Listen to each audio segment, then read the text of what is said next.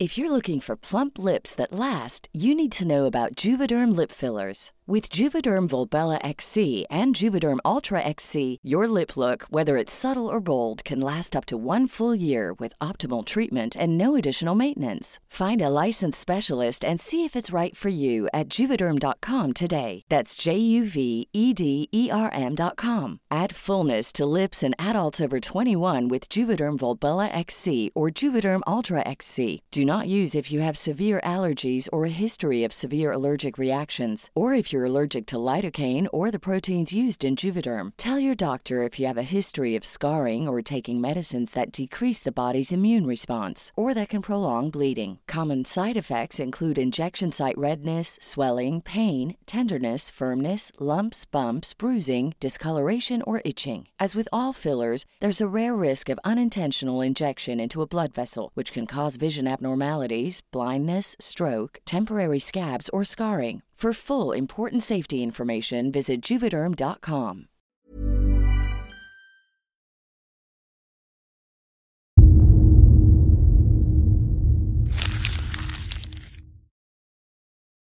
Seguirle el ritmo al país no es cosa fácil, pero en este espacio intentaremos, semana a semana y en 25 minutos, comprender juntos lo que sucede en el territorio que habitamos. Esto es Semanario Gato Pardo y yo soy Fernanda Caso.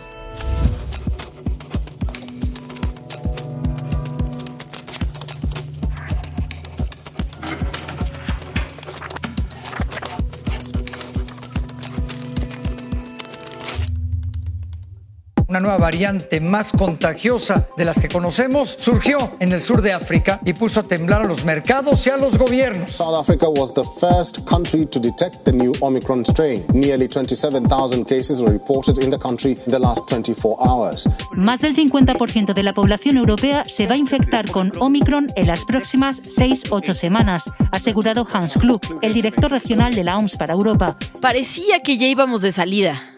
Con la vacunación avanzada en un 65%, todos los estados en semáforo verde, los estadios, conciertos, vuelos y museos reabiertos, parecía que la cotidianidad se normalizaba.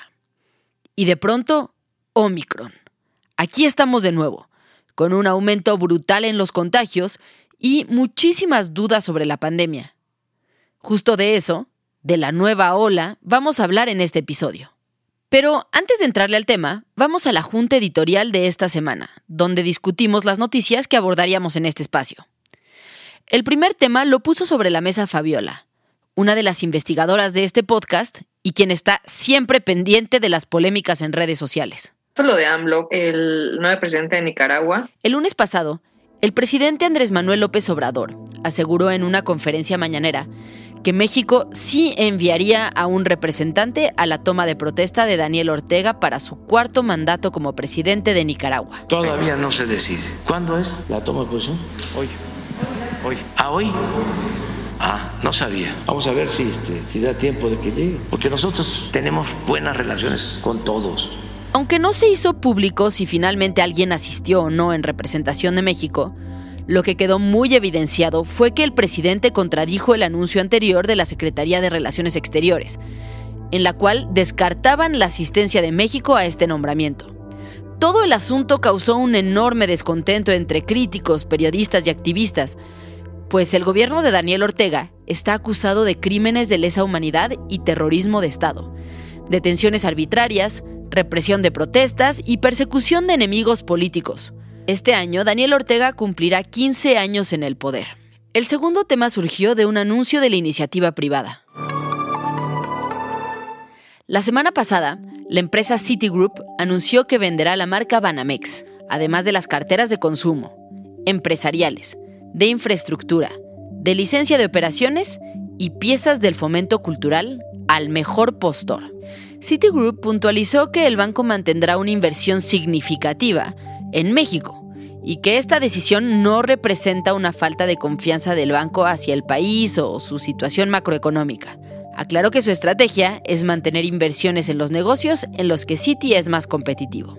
Por su parte, el presidente López Obrador dijo que ojalá Banamex se quede en manos de inversionistas mexicanos, como Carlos Slim, Ricardo Salinas Pliego o Jan González. No está de más decir que esta operación dejaría también pues impuestos, miles de millones de pesos entrarían a la hacienda pública. ¿Para qué? Pues para el desarrollo del país. Ah, bueno, los vuelos cancelados también. ajá. ha hecho mucho ruido. En poco más de una semana, el Aeropuerto Internacional de la Ciudad de México acumuló más de 500 vuelos cancelados por la cantidad de tripulantes que dieron positivo a COVID y que han tenido que ponerse en cuarentena. De acuerdo con el periódico El Financiero, Aeroméxico es la aerolínea con más vuelos suspendidos. Fueron 477 operaciones las que no se llevaron a cabo. La Asociación Sindical de Pilotos Aviadores informó que el protocolo, cuando se encuentra un caso positivo de COVID es que toda la tripulación del avión debe aislarse para evitar más contagios, lo cual hace muy complicada la operación para las aerolíneas, que trabajan con una logística muy precisa y personal que es difícil de sustituir.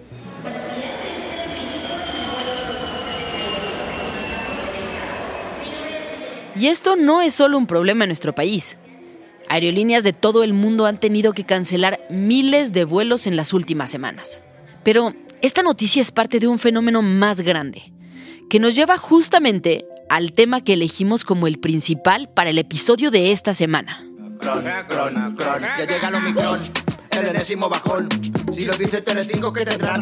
Bueno. Bueno, bueno, bueno, bueno,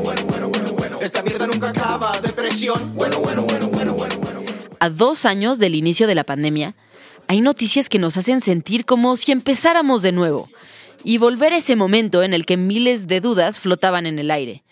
Porque, aunque pareciera que en cuestión de meses todos nos volvimos expertos en virus y vacunas, la realidad es que nos falta mucho por entender. ¿Qué tiene Omicron que la vuelve una variante tan contagiosa? ¿Qué tiene que pasar para que ya se termine la pandemia? ¿Cómo está respondiendo México a dos años? Pues con estas preguntas en mente, Majo, Fabiola y yo que somos el equipo de investigación de Semanario Gato Pardo, nos dimos a la tarea de buscar datos y entrevistas que nos permitieran entender el momento en el que nos encontramos. Hola Fer, ¿cómo estás? Muy bien, ¿y tú? Bien, gracias, qué gusto verte. Carol Perelman es química farmacéutica bióloga por la UNAM y miembro del patronato de la Facultad de Química de la universidad. Pero además de contar con el conocimiento, Carol es una apasionada divulgadora de la ciencia y durante los últimos dos años se ha dedicado a explicar el virus para el público no especializado. Es miembro de la Sociedad Mexicana para la Divulgación de la Ciencia y la Tecnología. Y desde que inició la pandemia, Carol ha dado entrevistas, participado en campañas, escrito artículos e impartido conferencias a fin de volver accesible y didáctica la información sobre el coronavirus.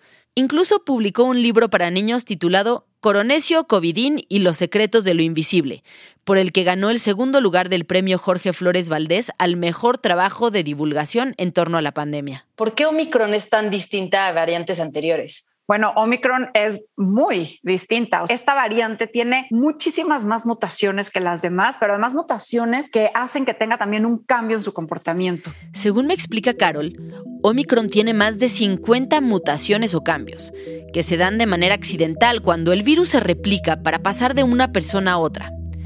Estas mutaciones la hacen muy distinta de sus antecesoras. Conocemos ya los efectos de estos cambios porque hemos escuchado hablar mucho de ellos recientemente.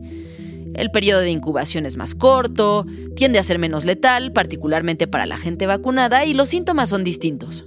Son fatiga, dolores de cabeza y cuerpo, dolores de garganta y tos ocasional, todos presentados de manera leve. Pero sobre todo, es mucho más contagiosa. Me pregunto por qué. ¿Qué mutación nace que un virus sea más contagioso que otro. Resulta que hay una explicación muy concreta para el Omicron. Ahorita todo el mundo hemos visto al menos una caricatura del coronavirus, tiene estos picos, ¿no? Alrededor. Por eso se llama coronavirus, porque parece que tiene una corona, ¿no? Estos picos son los que abren la llave de nuestra célula para que puedan meterse a la célula. Estos picos son muy importantes porque un cambio en el pico hace que se puedan meter más fácil. Es lo que pasó con Omicron. Cambió tanto el pico, la espícula, que entra facilísimo a nuestra célula. Mi siguiente pregunta es una que ha surgido recientemente en muchas conversaciones. Si Omicron es tan contagioso y sucediera el caso, como dicen algunos expertos, que la mitad de la población llegue a enfermarse en las próximas semanas, ¿podría esto llevarnos a la inmunidad de rebaño? Va, cordero, oveja, va. Cordero, oveja, tu raza, tu credo y tu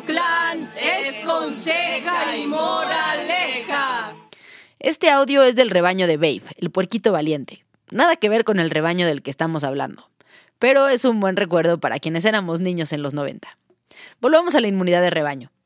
Este concepto que se ha vuelto tan común escuchar en los últimos años.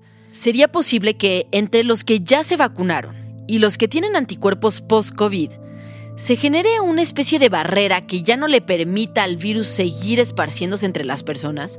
Desafortunadamente, Carol me aclara que no. Cuando hablábamos de inmunidad de rebaño, pensábamos que posiblemente la inmunidad tras COVID iba a ser una inmunidad vitalicia. Entonces decíamos, si 75% de la población se vacuna, estaríamos hablando de que el virus ya no encontraría a quién contagiar. Pero ahora hemos visto que la inmunidad es dinámica no es constante. Hay personas que pasaron Delta y se están contagiando, hay personas vacunadas, incluso con tres vacunas que se están contagiando, porque las vacunas no previenen la infección y además la inmunidad no es para siempre. Es decir, por un lado, las vacunas contra COVID-19 no evitan el riesgo de contagio, como sí sucede con otras vacunas como la del sarampión. En el caso de la COVID, solo evitan hospitalizaciones y muertes. Por otro lado, Contagiarte de COVID no evita que vuelvas a hacerlo más adelante, como sí sucede con otras enfermedades como la varicela. Por estas dos razones, el virus puede seguir brincando de una persona a otra, y por lo tanto no se consigue la inmunidad de rebaño. ¿Podríamos esperar que venga todavía una variante más letal? No tendríamos por qué pensar que Omicron es la última variante, porque las variantes surgen cuando hay muchos contagios, entre más casos, pues más posibilidades del virus de seguir perfeccionándose. Y aunque las hospitalizaciones y muertes no están creciendo a la misma escala, los casos de contagios activos son más que en cualquier momento de la historia, lo cual, según dice Carol, es el escenario ideal para más mutaciones. Según datos de la plataforma Our World in Data de la Universidad de Oxford, la cifra de contagios no ha dejado de crecer de manera acelerada desde el 15 de diciembre de 2021. El 15 de enero hubo 2.95 millones de casos nuevos reportados en un solo día. Esta cifra es 3.5 veces mayor que el peor día de las olas anteriores de COVID en abril de 2021. Pero entonces, si no podemos esperar que la vacuna elimine los contagios, y los contagios a gran escala son el caldo de cultivo para las mutaciones, ¿cuándo se va a terminar la pandemia? ¿Puede seguir esto eternamente? Revisar la historia ayuda a poner el coronavirus en contexto, pues no es la primera vez que la humanidad se ve atacada por una enfermedad mortal a gran escala. Porque venimos por las historias. Y tratándose de la historia de las pandemias, habrá que ir muy atrás, al año 165 después de Cristo.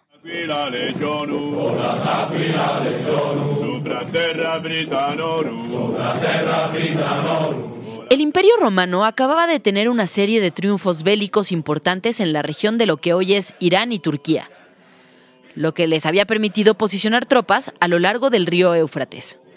Pero para lograrlo, habían tenido que movilizar legiones desde territorios que hoy son Rumania, Hungría, Alemania y Austria, además de un grupo que venía desde Roma. Lo que ni los soldados ni los comandantes sabían es que meses antes, mientras ellos peleaban, había surgido un poco más al norte, en Armenia, una enfermedad mortal y contagiosa. Para mediados del año 165, la peste se había propagado por toda la zona y los soldados que estaban ahí empezaron a verse en tales aprietos que decidieron abandonar el área y volver a sus lugares de origen. Sin darse cuenta, en su camino, los soldados contagiados fueron esparciendo la enfermedad, provocando muertes entre las poblaciones por las que pasaban. La infección se expandió rápidamente por todo el mundo conocido, causando tantas muertes que se llenaban carretas con cadáveres para sacarlos de la ciudad. Cuando Lucio, el comandante, llegó a Roma junto con las tropas, trajo consigo los contagios. El famoso médico Aelio Galeno vivía entonces en la ciudad y dejó algunas de las pocas descripciones clínicas que existen de aquella época. Describió que la enfermedad producía erupciones en la piel de todo el cuerpo, que podían evolucionar en úlceras de color negro, fiebre interna, diarrea, tos con sangre y gripa, algo muy similar a lo que hoy conocemos como viruela. Esta peste bautizada como la plaga antonina, tuvo una duración de 23 años y se calcula que pudo provocar hasta 10 millones de muertes, en un planeta cuya población apenas rondaba los 200 millones de habitantes en total. Y a partir de la plaga antonina, En los últimos 2000 años, las pandemias se han sucedido una tras otra. Viruela, cólera, fiebre amarilla, tuberculosis, VIH. Y entre esas estuvo la peste negra. La peste negra asoló a, Europa en el siglo XIV. Dicen que la cuarta parte de la población europea murió. Pero esa peste había ocurrido antes en la India, desde el siglo V y ocurrió antes también en Bizancio, eh, Estambul ahora, durante el, emperador Justiniano. El doctor Alfredo Jacome Roca toma la llamada telefónica desde su casa en Florida, donde ahora reside. Me pide que no sea por Zoom, porque la tecnología ya le cuesta mucho trabajo. El doctor es internista endocrinólogo. Durante mucho tiempo fue docente, investigador y practicante en Colombia, de donde es originario Publicó varios libros y numerosos artículos, muchos de ellos de historia de la medicina. Apenas hace unos meses escribió la editorial de la revista de la Academia Nacional de Medicina de Colombia, en un número especialmente dedicado a la historia de las plagas y las pandemias. Me cuenta que por falta de conocimiento en la época de la peste negra en Europa, las recomendaciones sanitarias que se hacían no tenían mucho sustento y por lo tanto no ayudaban a reducir la plaga recomendaban evitar el frío y la lluvia, exponerse al sol, particularmente si la persona era gorda, no embriagarse ni enfurecerse, no comer pescado ni aceite de oliva. Se estima que en torno a un tercio de la población europea perdió la vida, unos 30 millones de personas, de los 80 millones que se estima que podía tener. Y Europa no recuperaría su normalidad hasta un siglo después. Y eso sin contar con los muertos en Asia y en África, que se habla de entre 40 y 60 millones de muertos, una salvajada también. Espeluznante. La viruela es tal vez la peor epidemia porque hasta que el doctor Jenner en el, a finales del siglo XVIII descubrió la vacuna contra la viruela, simplemente la, la viruela mataba al 30% de los que la contraían. No entiendo por qué ahora, dos siglos después, no se da cuenta la gente del inmenso bien que hacen las vacunas. Gracias a las vacunas no estamos debajo de la cama esperando morirnos. El doctor salta de una enfermedad a otra, explicándome los síntomas y el manejo que se dio a cada una de ellas. Y con toda esta información me surge una pregunta. ¿Qué aprendizajes podemos tener de cómo se manejaron las pandemias en el pasado? ¿Hay algo que podamos tomar como evidencia o son tan distintas, ya ha pasado tanto tiempo que hay que aprender todo de cero? Se aprendió, estas eran unas enfermedades contagiosas provenientes de animales, pero se aprendió esto, entonces hay que controlar a los gatos o en fin, lo que esté causando las ratas, lo que esté causando allí la enfermedad. Y también descubrieron que era muy valioso la cuarentena.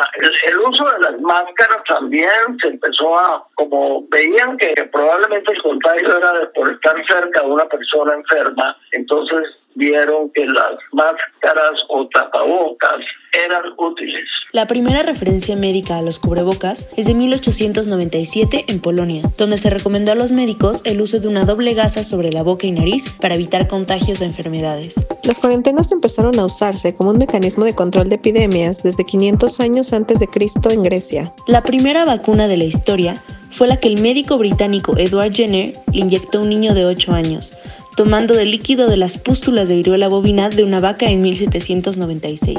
Hoy parecen cosas muy obvias, pero en realidad no siempre lo fueron. Cuarentenas, cubrebocas, lavado de manos, atención a los animales, todos son aprendizajes que han tomado siglos en construirse y de los que hoy nos beneficiamos. Pero, ¿hay algo que pueda hacernos pensar que la pandemia de COVID-19 no durará lo mismo que las anteriores, que siguieron cobrando vidas durante décadas o incluso siglos? ¿O qué nos dice la historia sobre el fin de las pandemias? El doctor Jacome Roca me explica que hay una clave que ha permitido controlar la enfermedad y los contagios en el pasado. La información. Y volvemos entonces al ejemplo de la peste negra. Una vez que se supo que eran las ratas, entonces ya se pudo acudir a un sistema de erradicación de las ratas y una vez que se supo que era una bacteria, cuando ya hubo antibióticos, pues muy fácilmente se elimina con un tratamiento antibiótico. A fin de evitar la propagación del virus, se establecieron medidas muy estrictas en las principales ciudades europeas. Se pusieron sistemas de alcantarillado. Se prohibió tirar basura a los ríos o acumularla en las calles. Se construyeron hospitales especiales para aislar y atender a los pacientes contagiosos. Las ciudades amuralladas cerraron sus puertas. Los habitantes de una casa con contagio no podían salir hasta que los síntomas de todos hubieran terminado por curación o por muerte. Y así, con todas estas medidas, aunado a las medicinas de la época, la pandemia de la peste negra cesó por fin. El doctor Jacome Roca me hace ver que hoy nos encontramos en un escenario muy distinto al de las pandemias anteriores, justo porque hay una cantidad de información y avances científicos sin precedentes. Cientos de universidades y laboratorios están trabajando en todo el mundo por una misma causa. Se conocen ya los mecanismos de contagio, tratamientos, la forma del virus y sobre todo se tienen vacunas que se desarrollaron con una velocidad récord. Esto nos haría pensar que, aunque no se alcance la famosa inmunidad de rebaño, con todas las herramientas con que ya contamos, información, mascarillas, ventilación, vacunación y medicamentos, la pandemia del COVID-19 tendría que poder controlarse. ¿Cuál es el principal problema? La disparidad entre unos países y otros. Mientras que en los países ricos el promedio de vacunación es del 83% de la población objetivo con al menos una dosis, en países como Tanzania, Afganistán y Papua Nueva Guinea esta cifra es del 21%. Pero ahora, volvamos al tema de la información, porque no solo hemos aprendido de las plagas y enfermedades de la historia, el COVID lleva ya en el mundo dos años completos y mucho se ha aprendido sobre él. ¿Realmente esto ha servido para que la nueva ola se enfrente mejor? ¿Qué se está haciendo para prepararse para algo así? Lo que empezamos a hacer es que nos mantuvimos con hospitales híbridos. Entonces se volvía un manejo pues prácticamente de oferta y demanda. Juan Carlos Márquez Heine es secretario de Salud de Oaxaca, uno de los estados con mayores retos para atender a la población en una crisis como esta pues simplemente por la geografía y la dispersión de la población, llegar a todos los pobladores es un trabajo titánico. El secretario me cuenta que en esta fase de la pandemia están trabajando muy distinto al inicio. En 2020, cuando todo empezó, la decisión era transformar hospitales enteros para dedicarlos completamente a la atención COVID. Esto sí sirvió, pero generó un problema paralelo. Muchas camas quedaban sin usarse mientras que la población que tenía otros padecimientos dejó de atenderse y la mortalidad por estas enfermedades empezó a crecer. Lo que empezamos a hacer es, bueno, eh, no es que estén específicamente destinadas para COVID, sino tenemos 10 camas con capacidad para atender a pacientes COVID, pero si tenemos tres nada más y tenemos siete otros pacientes que requieren una cama para operarse, para controlar el embarazo, para controlar lo demás, entonces lo que empezamos a hacer fue manejar de manera híbrida de la pandemia, tratando de continuar la atención médica del resto de las enfermedades.